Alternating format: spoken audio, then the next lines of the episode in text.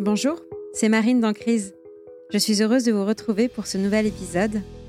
Je voulais aussi vous remercier pour votre fidélité et d'être à chaque fois plus nombreuses et nombreux à écouter les épisodes de ce podcast. Pour la nouvelle année, j'ouvre un nouveau format, celui du répondeur en crise. Donc pour celles et ceux qui le souhaitent, vous pouvez m'envoyer l'histoire que vous souhaitez partager via un vocal ou un audio. Et le témoignage peut bien sûr être anonyme si vous le souhaitez. Si vous avez envie de partager une crise que vous avez traversée avec nous, écrivez-moi sur le compte Instagram podcast et je vous donnerai le numéro du répondeur. Pour ce nouvel épisode, j'accueille au micro Nicolas pour parler de ce fléau de nos sociétés qu'est l'inceste. Et c'est en en parlant, encore et encore, que nous arriverons à briser le silence et l'impunité.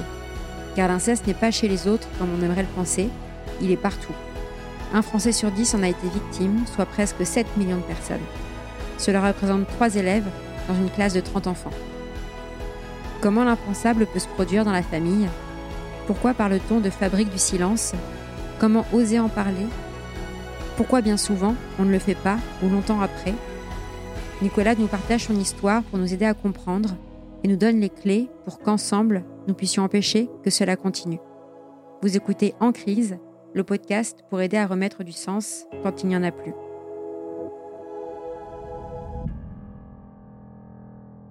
Bonjour à toutes et à tous pour ce nouvel épisode. Je suis heureuse d'accueillir Nicolas au micro d'En Crise. Bonjour Nicolas. Bonjour.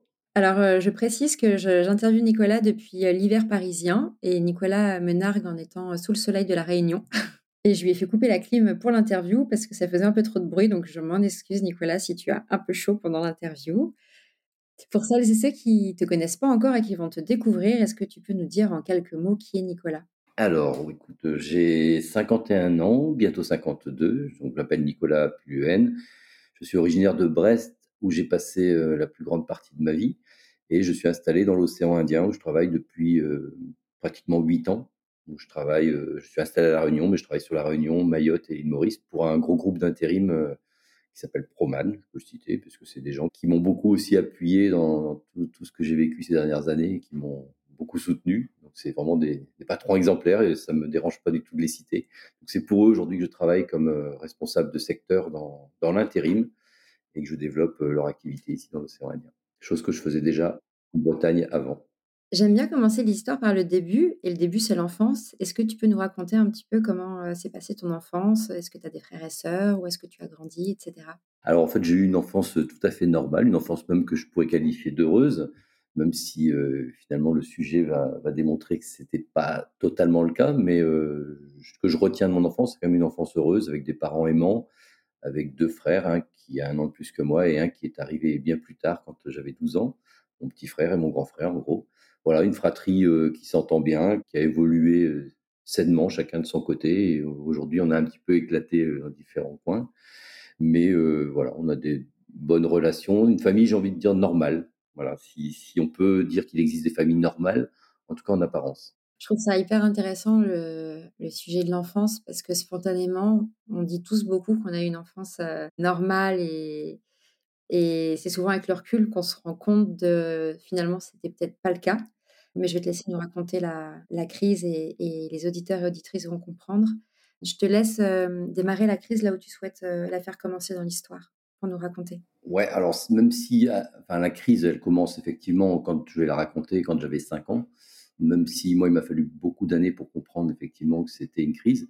à l'âge de 5 ans, en fait, euh, dans ce que je resitue dans mes premiers souvenirs, euh, soir de Noël, au réveillon chez ma grand-mère, j'ai été emmené par mon cousin qui avait 10 ans de plus que moi, qui était donc un jeune adulte. Et il m'a emmené au grenier et il a commencé à avoir des attouchements sur moi, voilà, à m'agresser sexuellement moi qui avais 5 ans. Et voilà, les premiers souvenirs que j'ai de ces agressions, c'est voilà, c'est situé dans ce grenier chez ma grand-mère à Brest. Et euh, c'est là que ça s'est reproduit euh, maintes et maintes fois euh, pendant une durée que j'estime de à peu près deux ans, puisque lui, quand il a eu pratiquement 18 ans, il a il a commencé à être un peu avoir d'autres préoccupations et à quitter le foyer familial, à ne plus être au repas de famille, aux réunions de famille, etc. Donc on va dire qu'à partir de là, j'ai eu une certaine paix. Il y a aussi le fait qu'on a déménagé avec mes parents, donc on n'était plus autant présents. Mais en tout cas, ces deux années-là, de 5 ans à 7 ans, voilà, ça a commencé par les attouchements, puis des viols. Et voilà, donc j'ai dû subir ça pendant à peu près deux années, sans jamais tirer la sonnette d'alarme, sans jamais parler, sans jamais, euh, même pas de dialogue entre nous, entre mon agresseur et moi. J'ai pas le souvenir qu'il y ait eu les moindres paroles. Dans tout ce qui me revient, j'ai pas, pas le, son de sa voix, si vous voulez. C'est, assez étrange, mais voilà, c'est, des souvenirs qui ont failli s'estomper. Euh, si vous voulez que je raconte les choses un peu dans, dans l'ordre, ce qui s'est passé, c'est que après on a déménagé, on est parti. Je l'ai plus vu ce cousin pendant quelques années, enfin ou en tout cas très très peu. Et quand j'ai commencé à avoir, je sais pas, 11-12 ans, j'étais parti habiter dans le sud-ouest. Et je crois, tel que je l'explique dans mon livre, en fait, c'est comme ça que je l'ai analysé, c'est que je pense qu'à cette époque-là, si je l'avais plus jamais revu de ma vie, ce serait peut-être passé en une sorte d'amnésie traumatique, en fait, parce que les images, je les avais toujours, mais au fur et à mesure, dans, ce que, de ce dont je me souviens, en fait, j'avais l'impression que c'était des souvenirs issus de rêves à la fin. Voilà, j'avais l'impression que c'était des rêves tordus que j'avais faits, mais qui étaient tellement choquants que ça s'en était réaliste et que ça m'a marqué la, mémoire. Et en fait, jusqu'au moment où euh, ce cousin est revenu dans notre vie, euh, puisqu'il est venu euh, pour des raisons pas professionnelles, pour son service militaire, il est revenu dans la région de Mont-de-Marsan où, on vivait avec mes parents. Et en fait, il s'est trouvé que là, il est revenu pour un repas de famille. Là, c'était le, le choc. Si, si. Je pense qu'il y a, y, a, y a eu les viols pendant deux ans, mais il y a le gros de la crise, en fait, pour moi, tel que je l'ai compris des années plus tard, ça a été ce moment où il est revenu, où, euh, où j'ai compris, euh, sans y mettre des mots, mais j'ai compris qu'effectivement, euh, c'était tout ça, c'était vraiment réel, quoi. Je l'avais vraiment vécu. Et je prenais aussi conscience que je n'en avais pas parlé. Je prenais conscience que comme j'en avais pas parlé, bah, j'allais pas en parler, tout simplement. Pourquoi en parler longtemps après? Pourquoi venir foutre la merde dans la famille? Parce que bon, 5-7 ans, on, sait que si on parle, on va, on sait que c'est pas normal ce qui arrive. Mais à 12 ans, à 12 ans, j'étais bien en capacité de comprendre que si j'en parlais, ça allait faire éclater notre petite famille. Quoi. Donc j'ai rien dit. J'ai rien dit, mais par contre, euh, là, j'étais reparti à un point qui était différent de, la première fois où, où les choses n'ont fait que s'estomper. Là, à partir de là, c'était terminé. C'était euh, ancré dans ma tête et c'était tous les jours, tous les jours, tous les jours les visions. Quoi. Et j'ai envie de te dire, tous les jours, même jusqu'à aujourd'hui. C'est-à-dire qu'il n'y a pas une journée de ma vie où j'ai pas eu ces visions dans, dans la tête. Tu disais que donc à 12 ans, quand tu le revois, ça fait une déflagration. À ce moment-là, tu comprends donc que les images, c'est pas des rêves, mais que ça s'est vraiment passé, c'est ça? C'est ça. Et je peux même t'expliquer que c'est c'est quand il était à côté de moi à table, on avait une table ronde avec mes parents. On était dans notre appartement, mont marsan et, et, je le revois encore manger, mastiquer, tu vois mastiquer et le bruit de, la, ses aliments dans la, bouche en parlant, euh, ses mains, tout, c'est, toute la gestuelle, son odeur, même tout ça, c'est, revenu, mais alors comme une, une, claque, une claque énorme. Mais, euh, et, ça, forcément, t'imagines bien, je le vis. Euh, c'est impossible de retranscrire ça parce que je suis à table. Personne peut comprendre ce que je vis à ce moment-là. Quoi. Personne, c'est impossible. Mais dans ma tête, c'est Hiroshima. Quoi. C'est Hiroshima. Et puis, bah, vas-y, il faut, va falloir faire avec après. Quoi. Et à ce moment-là, tu te ah, personne tu n'en parles pas à des amis, pas à tes frères, personne? Non, mais j'en ai pas parlé, la 1 fois que j'en ai parlé après, j'avais 43 ans, imagine? J'en ai pas parlé et donc là, ce qui s'est passé, c'est qu'en fait, on le voit dans le livre que j'ai écrit et qui s'appelle Mon petit loup, il y a un Walkman en photo et ce Walkman, il a vraiment une signification énorme pour moi. C'est-à-dire que quand il est venu, ce cousin, nous visiter pendant 2 week-ends de rang, moi, j'avais ce Walkman que j'avais eu pour mes ça devait être pour ma communion, enfin, j'étais en sixième et j'avais ce Wagman, tu imagines en 84, tu vois, 84, 85, t'as pas non plus des tonnes de trucs. Moi, j'avais ce Wagman, quelques cassettes et j'écoutais euh, ma musique euh, là-dessus. C'était hyper important pour moi pour, euh, bah, pour ce que je vivais, hein, tout simplement. C'était un gros pansement que je me mettais sur la tête tous les jours grâce à ça. Et ce cousin, en fait, il a, il faisait ses classes du service militaire à Ourtin et puis il a dit bah tiens il a demandé est-ce que je peux t'emprunter ton Walkman je reviens le week-end prochain, je te le ramène. Quoi. Donc il est parti euh, à la fin de ce week-end-là, parce qu'il a passé tout le week-end chez nous. Il est reparti avec ce Wagman. Et le week-end suivant, j'attendais impatiemment qu'il me le rende, parce que du coup, j'avais eu ce choc euh, psychologique énorme en le revoyant. J'ai passé toute la semaine euh, avec ce choc qu'il a fallu digérer. Et puis j'attendais quand même qu'il revienne le week-end suivant avec l'appréhension de le revoir, mais l'envie de récupérer mon Wagman. Et la seule chose qui s'est passée, c'est qu'il est revenu, mais que le Wagman, il n'est jamais revenu avec lui, parce qu'il l'avait oublié et que ce Walkman, je l'ai retrouvé des années après, enfin pas si longtemps que ça, finalement j'avais une quinzaine d'années, je, suis allé chez ses parents, j'étais comme attiré un peu, je suis allé dans sa chambre, j'ai ouvert sa chambre et j'ai vu le Walkman posé sur la, table de nuit, complètement destroy, complètement cassé, arraché, et ça m'a, mais c'est après, tu vois, c'est en écrivant, en réfléchissant à tout ce que j'ai vécu, c'est après que j'ai fait le parallèle entre, entre ce Wagman fracassé et moi. Quoi. En fait, c'était et après, ça m'a paru évident que c'était ça qui devait illustrer ce, ce livre.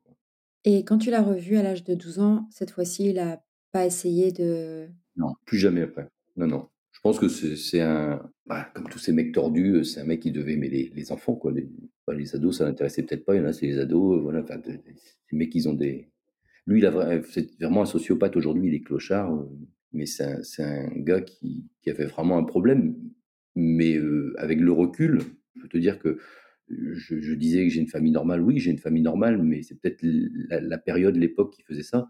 Mais aujourd'hui, on aurait un mec comme ça dans une famille et tu laisses pas traîner ton gamin avec, quoi. C'est clair. Enfin, moi, en tout cas, jamais de la vie, je laisserais mes gamins monter au grenier avec un, tordu pareil, quoi.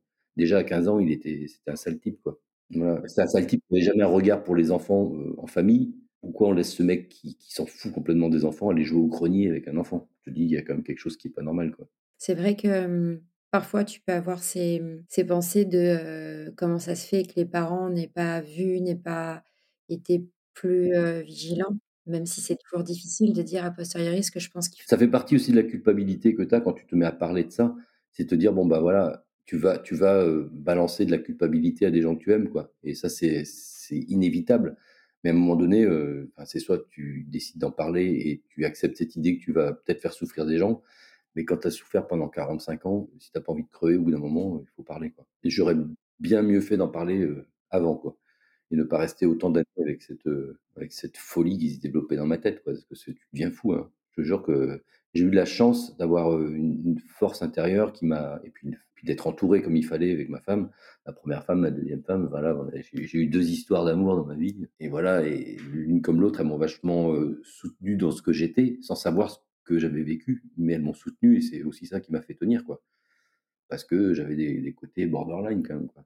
Et donc, à 12 ans, tu comprends ce qui s'est passé, tu décides, pour les raisons que tu as expliquées, qu'on retrouve hein, dans tous les témoignages d'inceste, euh, c'est-à-dire que souvent l'enfant n'ose pas parler parce qu'il ne veut pas détruire la famille, et donc ça fabrique le silence. Et plus le silence dure, plus tu te dis pourquoi en parler alors que l'événement s'éloigne dans le temps. Comment s'est passé donc ces années entre ces 12 ans et euh, tes 43 ans, où là, il y a eu le déclic qui a fait que tu en as parlé? Bah, il y a eu encore pas mal d'épisodes euh, assez, marquants. C'est-à-dire que, bon, déjà, à partir de 12 ans, quand il y a eu cet, événement hyper important, moi, j'ai commencé à, fumer des clopes tous les jours. Euh, un an après, je fumais du shit. 19 euh, ans, je prenais de la coke. Voilà, et, ça a été comme ça toute ma vie. L'alcool, évidemment, tôt. Et puis, toujours cette recherche de défense de paradis artificiel, tout en ayant une scolarité, une bonne scolarité. C'était ça qui était paradoxal, quoi. J'avais une bonne scolarité, j'étais après, euh, j'ai toujours eu des, super jobs, j'ai jamais eu j'ai jamais connu le chômage dans ma vie, j'ai toujours eu des, postes à responsabilité, j'ai créé, euh, trois sociétés en 10 ans que j'ai revendues. Enfin voilà, j'ai d'ailleurs tous les gens, euh, voyaient, en moi, quelqu'un qui réussissait, qui réussissait à peu près tout ce qui touchait, mais ce qui que les gens voyaient pas, c'est que moi j'étais dans l'hyperactivité, c'est que je bossais tout le temps peux pas faire autrement que de réussir quand tu fais que bosser, quoi. Et, sauf que moi, je bossais. Heureusement que j'ai pas, physiologiquement, que j'ai pas un besoin de sommeil important parce que j'ai jamais dormi plus de, allez, 5 heures par nuit. Bah, parce que je bossais déjà. Et puis, euh, et puis après, souvent, c'était euh, boire un coup, fumer, euh, voilà, voire pire. Parce que la cocaïne, ça a duré 15 ans quand même. J'ai écouté un podcast très intéressant sur, sur les addictions. Je pense que tous ceux qui sont passés par là s'y retrouve inévitablement. Mais euh, ce que je veux dire, c'est que ça a été toutes ces années où j'ai dû avancer, me construire. Vu que j'avais décidé de pas de pas en parler, bah, il fallait faire avec en gros, hein, c'est ça. Et puis les années passées, moins c'était envisageable d'en parler puisque te dis à, quoi bon quoi. Et c'est même allé jusqu'à un certain point qui est incompréhensible vu de l'extérieur, mais c'est que ce cousin, il est revenu à plusieurs reprises dans ma vie, notamment quand j'ai eu mon petit frère euh, quand j'avais 13 ans, il y a eu la communion. C'est lui qui est devenu parrain de, de mon petit frère. J'avais un oncle dans la famille qui régissait toute la famille. En fait. Et l'oncle qui décidait de tout, c'est lui qui avait décidé que ce cousin serait le, le parrain de mon petit frère. Euh. L'oncle qui régissait tout, c'était le père du cousin? Non, C'est ça qui est incroyable, c'est que c'est pas le père, c'était l'oncle aussi du cousin, mais qui lui estimait que les parents de mon cousin n'étaient pas capables de s'en occuper, ce qui est absolument faux. Et donc, il, a pris en main l'éducation de ce cousin, euh, voilà, considérant que ses parents étaient des incapables. Il n'en a pas fait mieux parce que je crois qu'il l'a amené dans deux ou trois boîtes à bac. Euh, il n'a jamais eu son bac. Enfin, c'était un âne, tout C'est ce que j'ai écrit dans mon bouquin. Tu ne peux pas faire un cheval de course avec un âne. Puis voilà, donc ce, cousin, il est revenu. Il a été parrain de mon petit frère. Donc, ça veut dire qu'il est revenu dans les repas de famille. Après, j'étais invité à son mariage. J'étais euh, à la table d'honneur, enfin des, trucs, je, me disais mais qu'est-ce que je fous là quoi. Et, puis et, tous ces trucs-là, pour les avaler, tu, tu, tu picoles, tu, tu, te mets dans des états pas possibles. Et puis après, ça a été encore plus grave, c'est que j'ai eu une société d'intérim, j'étais salarié dans une société d'intérim, j'étais responsable d'agence, et cet oncle m'a dit, ton cousin, il n'y a pas de boulot, est-ce que tu peux l'aider? Voilà. donc si j'avais refusé, il aurait fallu que j'explique pourquoi je, refusais. Il n'y a pas de raison, a priori, que je refuse. Donc, euh, je l'ai eu salarié dans ma société pendant trois ans. Ma femme actuelle, qui bossait déjà à l'époque avec moi, me disait à chaque fois qu'il venait, mais pourquoi on le garde Parce qu'il foutait le bordel partout où il passait. Il était, enfin, c'était un mec euh, ingérable, quoi. Il se faisait virer de boîte et je le remettais en poste ailleurs. Enfin, c'était incompréhensible vu de l'extérieur, quoi. Surtout que c'était incompréhensible déjà de, d'une manière générale, mais encore plus pour les gens qui me connaissaient, qui savaient que j'étais, que j'aurais jamais accepté ça de la part de quelqu'un d'autre. Donc, ils comprenaient même pas que je fasse du favoritisme pour un mec comme ça cousin ou pas cousin. Quoi. Donc il y a eu toute cette période-là, où, et là je peux te dire que ces trois années, c'était je crois les pires de ma vie, puisque moi j'étais, j'étais vraiment pas bien. quoi. J'étais pas bien. Euh, c'est-à-dire que t'as beau y penser tous les jours à ça, quand t'es pas obligé de voir le mec, ça va. Mais quand tu sais que toutes les semaines, tous les vendredis, il va venir à l'agence, qu'il va venir prendre son acompte, qu'il va venir te faire la bise, tu te dis putain, c'est juste des, des, des, t'as la nausée quoi. Et donc c'était ça, c'était ça jusqu'à j'avais une trentaine d'années. Puis après, euh, après euh, ce qui s'est passé, c'est que j'ai eu un soir où j'étais plus atteint que les autres. En soirée, j'ai tout raconté en fait. C'était en 2000, 2015. Euh, C'était donc en 2015 et j'avais 43 ans. Et j'ai tout raconté un soir avec des amis qui ont faisait la fête et ma femme. Et en fait, c'est arrivé comme un cheveu sur la soupe. En fait, j'ai tout balancé comme si on était en train de faire un karaoké. Donc, tu vois, genre deux minutes avant, j'avais mon verre de blanc et je, je, m'arsouillais gentiment en chantant du Dalida, je crois. Puis j'ai tout posé, je me suis assis, j'ai raconté. Et là, au début, ils ont rigolé, ils croyaient que c'était des conneries, mais en fait, ils ont rapidement compris que c'était sérieux. Et là, pour la première fois de ma vie, j'ai raconté tout ce qui m'était arrivé dans le moindre détail. Et voilà, ce qui s'est passé, c'est qu'après, été, au réveil, c'était compliqué, plus compliqué que jamais, puisque bah, ils étaient sous le choc tous. Personne n'osait me regarder en face. Et puis, il s'est passé quelques jours de latence où, bah, déjà, moi, j'étais pas bien d'avoir raconté ça. Je savais pas comment réembrayer sur le sujet, donc j'en parlais pas. Personne m'en parlait non plus. Et ce qui s'est passé, c'est que ma femme, en fait, me regardait vraiment bizarrement. Et il m'a fallu quelques jours. Ça fait partie des choses les plus dures que j'ai à raconter parce que mais c'est tellement important de le dire parce que j'en ai, voulu longtemps et même si aujourd'hui j'ai je comprends mais j'en ai voulu beaucoup. En fait ce qui s'est passé c'est qu'elle a elle me parlait plus parce que notre fils qui avait 5 ans à l'époque eh ben elle a pensé qu'il pouvait être en danger à mes côtés en fait. Voilà. Elle a imaginé que moi je pouvais potentiellement être capable de reproduire euh, ce que j'avais vécu. C'est des idées reçues qui, qui, sont discutables mais qui sont tu peux pas les évacuer. C'est tous les gens qui, qui sont auteurs de crimes comme ça pour la plupart euh, ils ont subi ça mais à l'inverse, c'est pas parce que tu as subi ça que tu vas reproduire. Mais ça, tu le sais que quand tu t'es posé sur le sujet, que voilà. Mais en attendant, ta femme que tu aimes, qui t'aime et qui te regarde comme si c'était un étranger parce que tu es susceptible de faire du mal à ton fils, ben, donc il a fallu que je verbalise que j'avais pas d'attirance pour les enfants. Je sais pas si tu te rends compte de, ce que c'est. Je me dis, mais c'est pas possible. Quoi. Et je me disais, moi qui pensais peut-être inconsciemment, euh, tu vois, avoir m'être apaisé en racontant ça, et au final, je me suis euh, enfoncé encore plus quoi, dans, dans, le mal-être. Et là, l'année qui a suivi, c'était l'enfer, quoi. C'était l'enfer, c'était la descente aux enfers, avec encore plus de consommation. Euh, voilà. En t'écoutant, je sais hum, il faut que je fasse attention au jugement et, et je sais qu'en plus, chaque année qui avance fait que je pense la société est plus armée pour mieux répondre. Je t'avoue que ça me, ça, me, ça me choque quand j'entends que quand tu oses raconter ça, qui est tellement difficile à vivre et à raconter, et que tu n'as pas l'empathie en face pour, euh, je sais pas, quelqu'un qui te prend dans les bras ou quelqu'un qui te dit euh, merci de nous avoir raconté ça, de te prendre dans les bras, je trouve que c'est euh, d'une violence sans nom. Donc je sais qu'après, c'est difficile parce que c'est encore très récent qu'on parle de ces sujets, que les personnes en face, j'espère, apprennent à comment recevoir ce type de nouvelles et comment les accueillir Mais je suis en compassion extrême avec ce que tu racontes parce que je tu vis deux fois presque l'événement avec ce genre de réception en face et c'est pour ça que ton témoignage est hyper important pour toutes celles et ceux qui l'écouteront. De, en fait, quand quelqu'un vous confie ce genre d'histoire, vous pouvez pas faire le lendemain comme si rien n'avait été dit. Et il faut réussir à l'accueillir avec compassion et écoute. Et voilà, c'était la parenthèse que je voulais faire que ça me choque. Non, mais c'est une parenthèse hyper importante parce que ce, podcast, il a aussi cette vertu, c'est voilà, d'avoir un côté pédagogique et je pense qu'on n'est pas à l'abri tous d'avoir ce genre de, confession un jour. Moi, il se trouve que j'en ai eu plein depuis forcément parce que je, l'ai un peu cherché maintenant. C'est bon, je, je, sais faire, on va dire.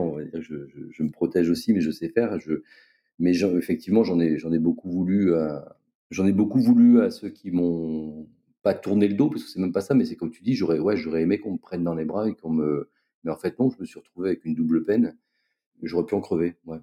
Et d'ailleurs, c'est ce qui a failli arriver parce que quelques mois après, j'ai essayé de me foutre en l'air.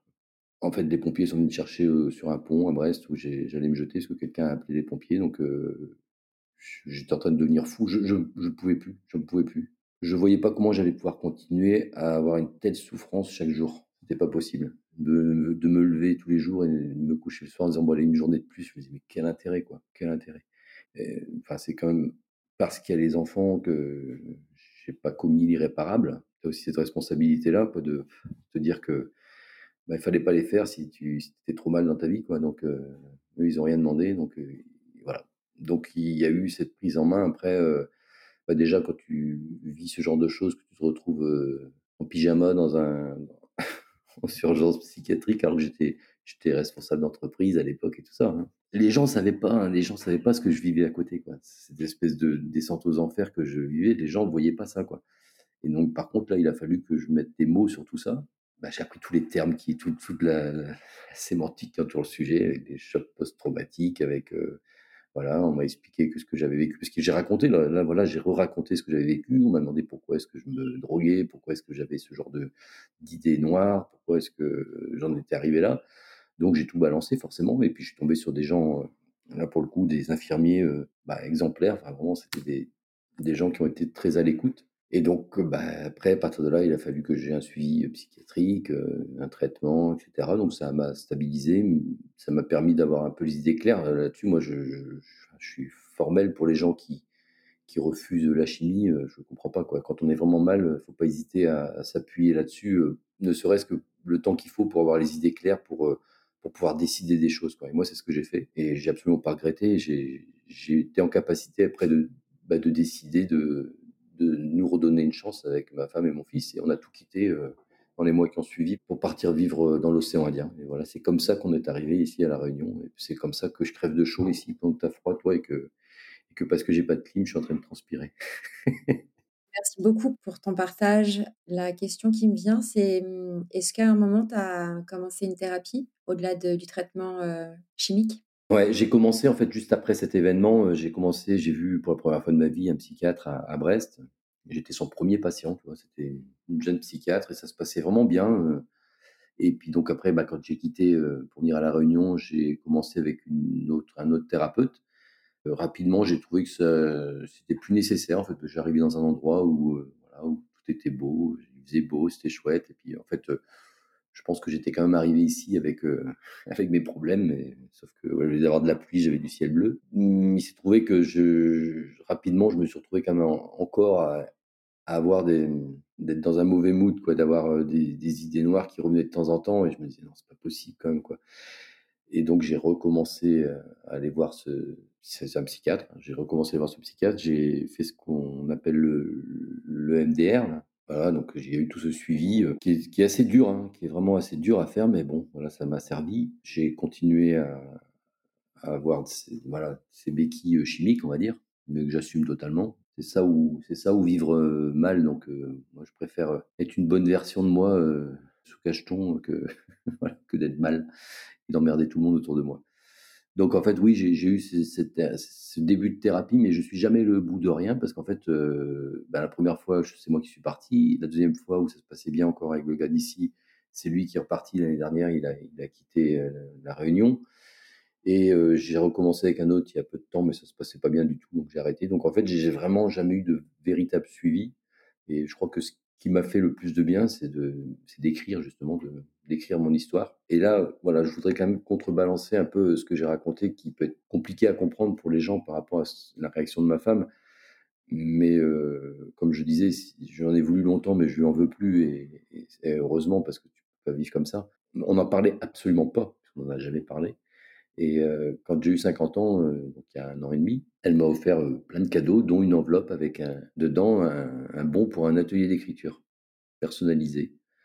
Et euh, Alors, l'atelier, n'a jamais eu lieu parce que finalement, le mec, il est venu une fois, il m'a jamais rappelé. Enfin bref, mais toujours ce que je veux dire par là, c'est qu'en fait, elle a eu cette démarche je savais pourquoi elle avait eu cette démarche. Elle voulait que j'écrive et c'était pas sur n'importe quoi. Et je me suis dit, bah, c'est quand même un geste qui est fort et, et tout ça sans en parler, hein, sans mettre des mots là-dessus. Et donc, j'ai commencé à écrire. C'était, moi, je suis né le 20 juin et le 7 juillet, j'ai commencé à écrire. Je me suis dit, allez, j'écris. Et ça s'appellera Mon Petit Loup. Et puis, ouais, il y aura l'histoire du Walkman. Et c'est parti comme ça. Et comme six mois avant, en plus, il y avait euh, la fille de mes amis qui est décédée d'une overdose. Ses parents veulent pas qu'on parle d'overdose, mais le cœur a lâché, on va dire. Une surdose de, de produits. Euh. La pauvre petite qui avait l'âge de ma fille, enfin voilà, elle avait vécu des choses aussi dans l'adolescence qui l'ont emmenée à partir euh, vivre dans la rue, vivre, vivre le pire pendant huit ans jusqu'à en mourir. Et je me suis dit, bah, mon histoire, elle est tristement banale. voilà, j'ai pas envie de raconter que mon histoire. Donc en fait, dans, mon petit loup, je me suis dit, je vais raconter mon histoire qui sera lutter pour vivre, celle de Laurette qui sera lutter pour mourir, parce que c'est malheureusement, elle a tout fait pour, hein, même si ses parents ont tout fait pour qu'elle s'en sorte, euh, ils pouvaient pas, ils pouvaient pas. Elle avait décidé d'en finir et depuis huit ans, et ça a duré huit ans. Et comme j'ai beaucoup planché sur le sujet en fait pendant plusieurs semaines, j'ai écouté tout ce que j'ai pu de podcasts, d'émissions, j'ai lu des rapports d'experts parce qu'en fait, j'avais pas, euh, justement, je parlais de sémantique tout à l'heure, j'avais pas toute la sémantique qui entoure le sujet, tu vois, la sidération, euh, le déni, l'amnésie traumatique, euh, les sorties d'amnésie traumatique, tous, ces termes-là, je les connaissais pas, même la résilience, tout ça, c'est des mots qui me parlaient pas, quoi. Et en fait, je me suis dit, mon histoire, comme je disais tout à l'heure, elle est tristement banale, mais en fait, il y a plein de stratégies de survie qui existent. Et je me suis dit, bah, je vais parler de ma vie rapidement, je vais parler de celle de Laurette, et je vais faire d'autres histoires. Donc j'ai fait trois fictions. Une qui parle du déni, en lien avec la religion. Une autre qui parle du fait de reproduire, parce qu'il y a quand même cet aspect qu'il ne faut pas nier, c'est qu'il y a des gens qui, s'en sortent peut-être euh, psychologiquement, eux, en reproduisant, avec ou sans scrupule, hein, peu importe, mais je veux dire, j'ai appelé ça reproduire. Et l'autre qui, euh, qui a à voir avec l'amnésie traumatique, justement, avec une personne qui, a vécu ça enfant et qui sort d'une amnésie traumatique. Et voilà, donc j'ai fait toute une, fiction autour de ça et qui se passe à La Réunion. Donc j'ai fait intervenir euh, des gens qui existent vraiment, etc. je me suis amusé j'ai vraiment pris un plaisir fou à écrire. Et du coup, j'ai jamais arrêté d'écrire depuis, depuis un an et demi. Donc thérapie par, euh, par l'écriture et je remettrai tous les liens de tes ouvrages quand l'épisode sortira. Une question qui me vient, c'est que donc tu racontes que tu as mmh, tout balancé à tes 43 ans. Moi, j'avais une question sur comment s'est faite l'annonce à tes parents. Est-ce que les parents du cousin sont aussi au courant et est-ce qu'il y a eu procès pas Il n'y a pas eu de procès en fait. Alors, il faut que je t'explique. Mes parents étaient au courant quand, je, bah, quand à 43 ans, quand j'en ai parlé et qu'il y a eu l'histoire de ma crise où, voilà, où ça a failli mal se terminer pour moi. Mes parents, donc, ils l'ont su, j'ai expliqué, ils ont été atterrés forcément. Mon père m'a demandé si, si, je voulais porter plainte. Pour moi, à l'époque, il était hors de question de porter plainte. Et après, on n'en a plus jamais parlé. Mais alors, plus jamais, ni avec. J'avais demandé, j'ai dit, je vais vous raconter un truc, mais je veux absolument pas que vous en parliez aux parents de mon, agresseur, parce que je ça va les tuer. Ils méritent pas ça. Ils ont déjà eu un fils, euh, sale compte fils. Euh, j'ai pas envie qu'ils apprennent ça. Et euh, il se trouve que quand j'ai sorti le livre, par contre, il y a eu plein d'articles dans les journaux, dont une page entière sur le télégramme de Brest. Et là, forcément, ça n'a pas loupé, j'étais en photo avec le bouquin. Mais bon, après, je l'ai fait volontairement. Hein. Et il se trouve que du coup, j'ai eu ma tante au téléphone qui, entre-temps, avait appelé mes parents. Et mes parents lui dit Bah oui, c'est ton fils. Elle est octogénaire, hein, c'est une personne que j'adore. Elle était effondrée. voilà, donc elle m'a appelé. et donc, elle a eu des mots durs. Mais moi, c'était une, une confrontation que j'appréhendais énormément, en fait.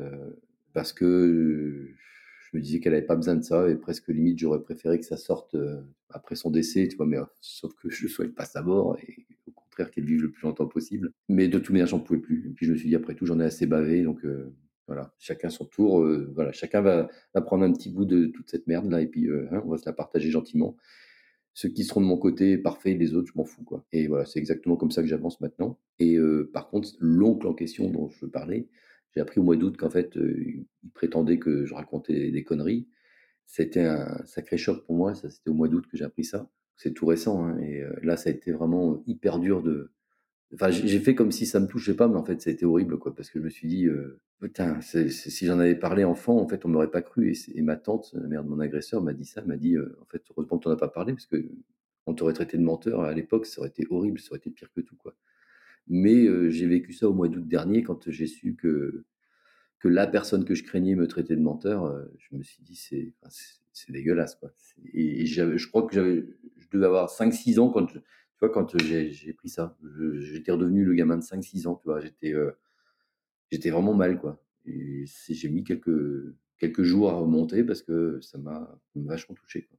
On guérit jamais, hein, de ça, ça c'est enfin, voilà, moi j'ai décidé de m'en sortir et et tu parlais de thérapie tout à l'heure. Aujourd'hui, ma thérapie, c'est l'écriture, c'est l'association que j'ai montée avec les revenus du livre et les sous que je vais chercher à droite, à gauche pour offrir des ateliers d'écriture à d'anciennes victimes, pour créer des chansons, pour, voilà, pour inviter des artistes à écrire, aller en studio d'enregistrement. Voilà, on va sortir un album bientôt. Moi, c'est ça qui m'aide. Voilà, je me dis, j'ai eu cette force-là de m'en sortir, de, d'être vivant aujourd'hui et puis d'avoir quand même une, d'avoir eu une belle vie hein, malgré tout. Hein.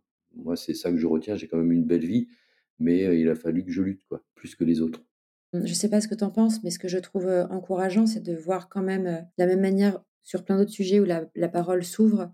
Là, la dernière commission de la Civise qui a mis un chiffre sur le nombre de personnes qui ont connu l'inceste, parce que donc c'est un fléau de société. Hein. Je ne veux pas dire de bêtises sur les chiffres, mais c'est des, c'est un fléau de société. C'est 160 000 enfants qui sont victimes d'agressions sexuelles chaque année, dont 8 cas sur 10 en famille. Voilà, donc ça donne le panorama, mais on en parle de plus en plus, on écoute de plus en plus les victimes, et, je pense que tous ces témoignages sont hyper nécessaires pour que chaque parent soit vigilant et sache que c'est pas une fiction qui arrive chez les autres, en fait, c'est partout et c'est dans la famille.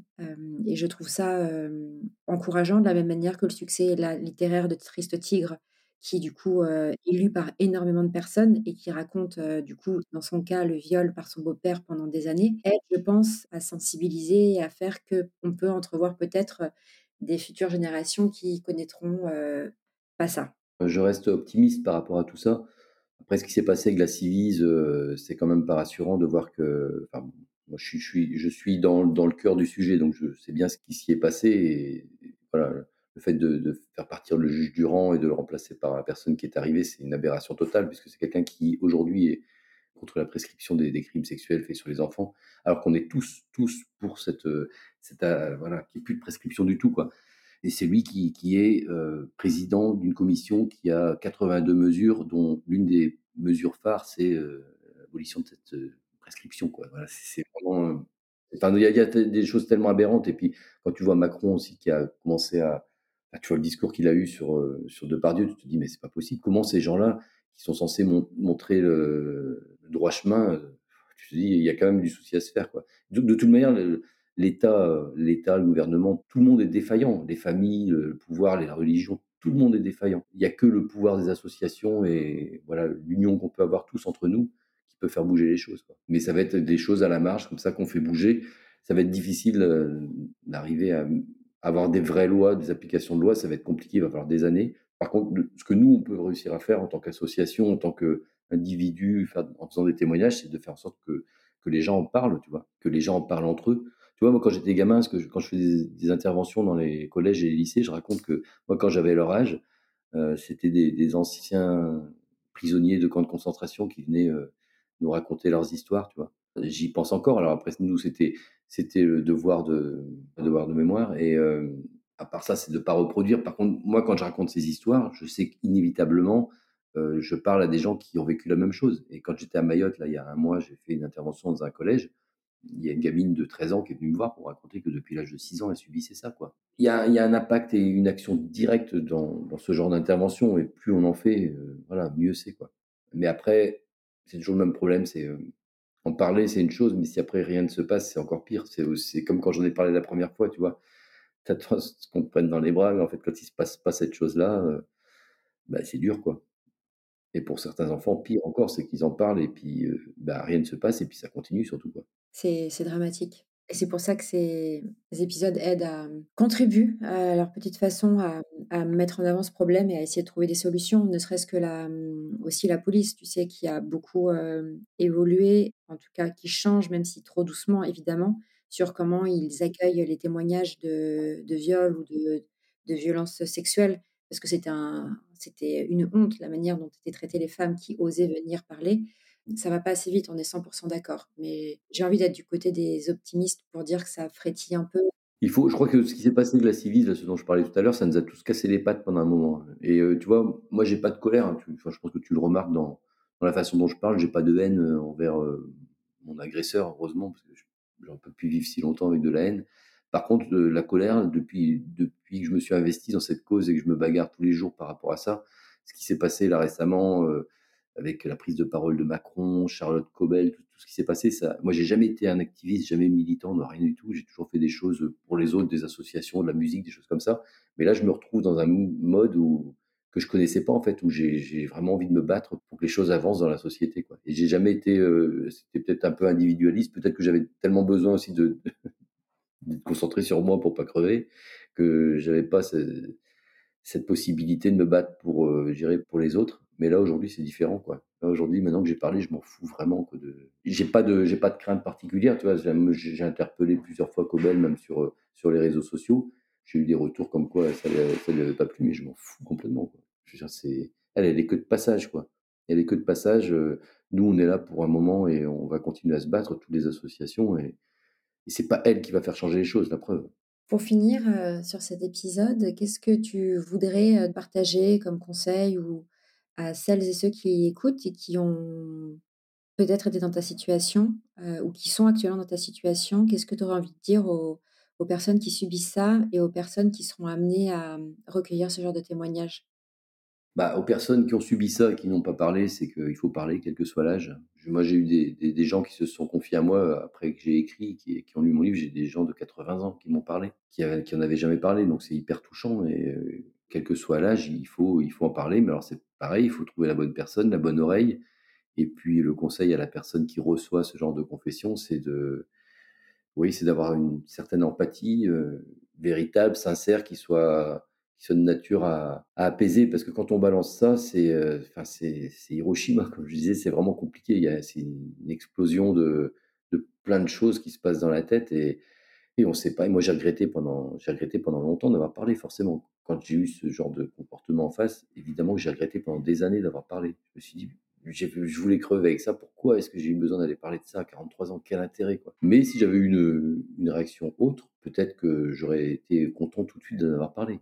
Mais encore une fois, pas de jugement. C'est euh, la façon dont ça s'est passé, c'était hyper violent. J'ai raconté les choses euh, de façon très crue et j'ai épargné aucun détail. Forcément. Euh. Mais en tout cas, si quelqu'un est dans mon cas, il faut en parler. Merci beaucoup Nicolas pour ton témoignage qui est hyper important et pour ton engagement de tous les jours dans ton association. Merci à toi parce que c'est important aussi ce que tu fais pour, euh, pour la société. Tous les sujets que tu abordes sont des sujets euh, fondamentaux pour que beaucoup de gens aillent mieux. Voilà, se sentir moins seul et puis euh, se dire qu'il y a des gens qui essayent de trouver des solutions, qui partagent leur vécu et tout ça, ça peut aider. Parce que moi, je suis pas arrivé à parler par hasard non plus. Hein. C'est aussi, enfin, en tout cas, l'écriture, c'est il y a des gens qui m'ont poussé à parler, des gens qui m'ont inspiré. Et je crois qu'on a tous besoin de gens euh, inspirants autour de nous. Merci Nicolas. Merci d'avoir écouté cet épisode de En crise, le podcast pour aider à remettre du sens quand il n'y en a plus. Si vous souhaitez retrouver toutes les personnes qui ont témoigné, vous pouvez nous rejoindre sur le compte Instagram En crise podcast. Vous pourrez aussi y retrouver le lien pour vous inscrire à la newsletter si vous voulez lire des mots en plus de les entendre. Enfin, ce podcast est un projet bénévole. Donc si vous voulez le soutenir, c'est tout simple. Il suffit de laisser 5 étoiles sur Apple Podcast, Spotify ou Deezer, ou encore laisser un petit commentaire. Ça paraît pas grand chose, mais ça aide beaucoup. N'hésitez pas aussi à m'écrire si vous souhaitez témoigner et partager une crise que vous avez traversée, et à parler de ce podcast autour de vous. À bientôt!